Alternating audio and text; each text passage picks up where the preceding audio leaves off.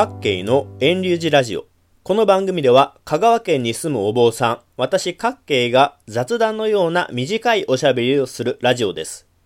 2020年の10月は物足りなく感じますね。香川県は獅子舞の盛んな地域です。昨年10月の13回目のラジオでも話しましたが、香川は日本一狭い県ですが、西から東までどこにでも獅子組があって、その数は800を超えるそうです。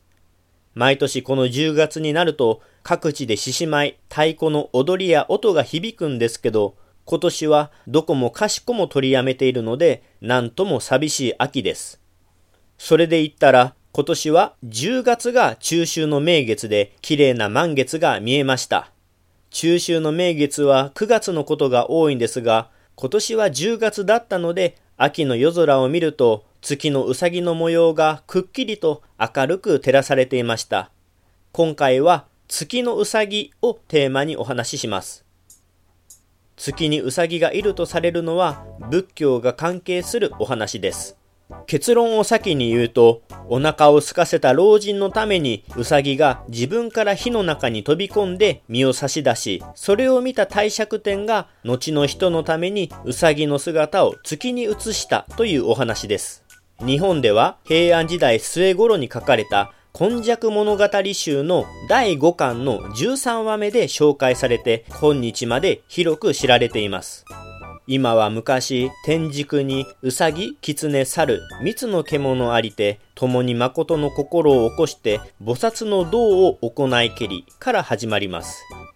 今昔物語集の月のうさぎの由来を意訳しながら部分的に紹介していきますね。昔のことだが、天竺インドでは、うさぎと狐と猿の三つの獣が誠の心を起こして菩薩の修行をしていました。この3匹は前世では犯した罪が深く他の生き物の命を軽んじお金や物を人に分け与えることもできず地獄に落ちて長く苦しみを受けそして癒しい獣の実として生まれた。3匹の獣はこの世ではこの身を捨てて自分以外の他のために良いことをしていくと誓った。帝釈天はこの3匹の獣たちの行いを見て獣の見ながらなかなかできないことをやっているなぁと感心していました。人間に生まれたものでも生き物の命を奪い、盗みを行い、父や母を殺し、兄弟を憎み、笑顔の裏にも悪い心があり、慈しみの態度をしていても怒りの心を持っているというのに。そこで帝釈天は本当にこのウサギ、キツネ、猿の3匹が誠の心を持っているのかどうか確かめてみることにしました。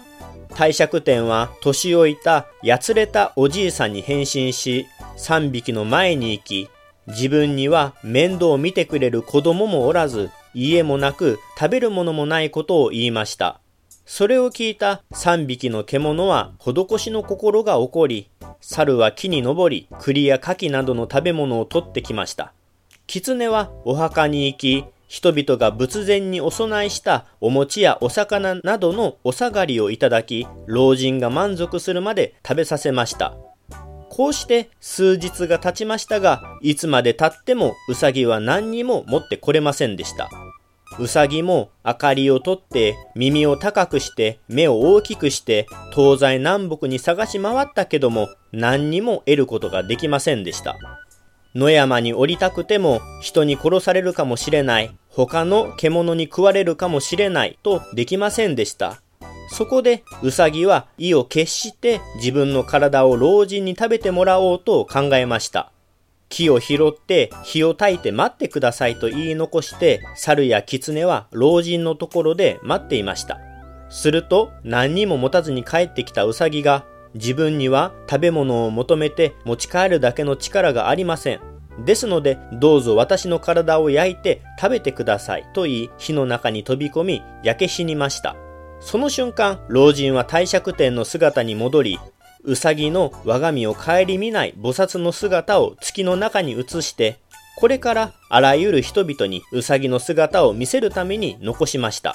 月の表面に雲のように見えるところは焼けている時の煙であり、黒いのは焼けたうさぎです。月のうさぎは自分の身を他に差し出したこのうさぎであり、これからの人は月を見るたびにこのうさぎのことを思い浮かべなさい。意訳もだいぶ入っていますが、大体こんな流れの内容が今昔物語集で書かれています。月のうさぎは菩薩道の修行をしていたうさぎが自分の身を呈して他者のために施しを与えた利他慈悲の姿を表しています。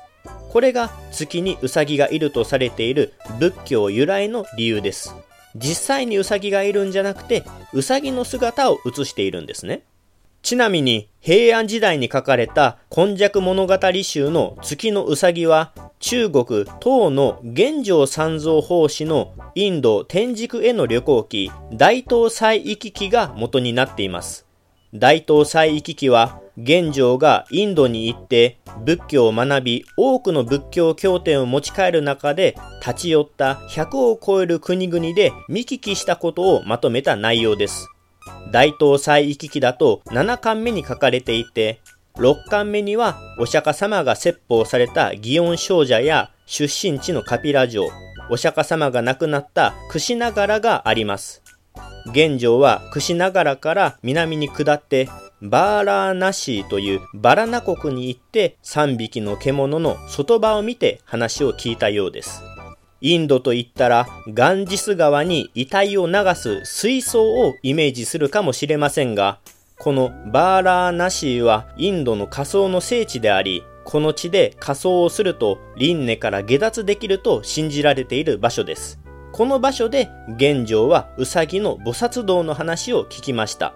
ちなみに、現状のこのウサギの話は、紀元前3世紀頃の古代インドの仏教説話のジャータカが元になっています。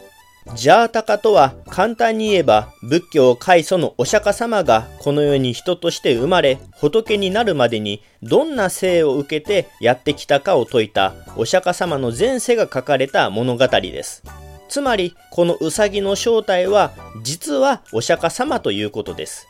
ジャータカは500以上の物語があるんですけど、その中の一つがこのウサギのお話となっています。ただし、今昔物語集や大東西行き記とはちょっと内容が違っています。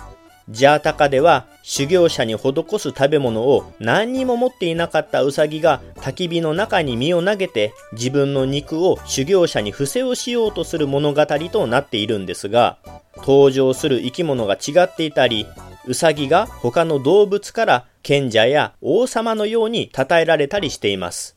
ジャータカは有名な仏教説話ですので、図書館や本屋に行けば現代語訳されているものが多数あると思います。詳しい物語はぜひご自分で読んでみてください。2020年10月20日の各県のラジオはここで終了します。来週もまた聞いてくださいな。ポッドキャストでも配信していますので、iTunes などでレビュー、評価、登録してくれたら嬉しいです。遠隆寺各系ブログも続けているので、興味のある方はぜひご覧ください。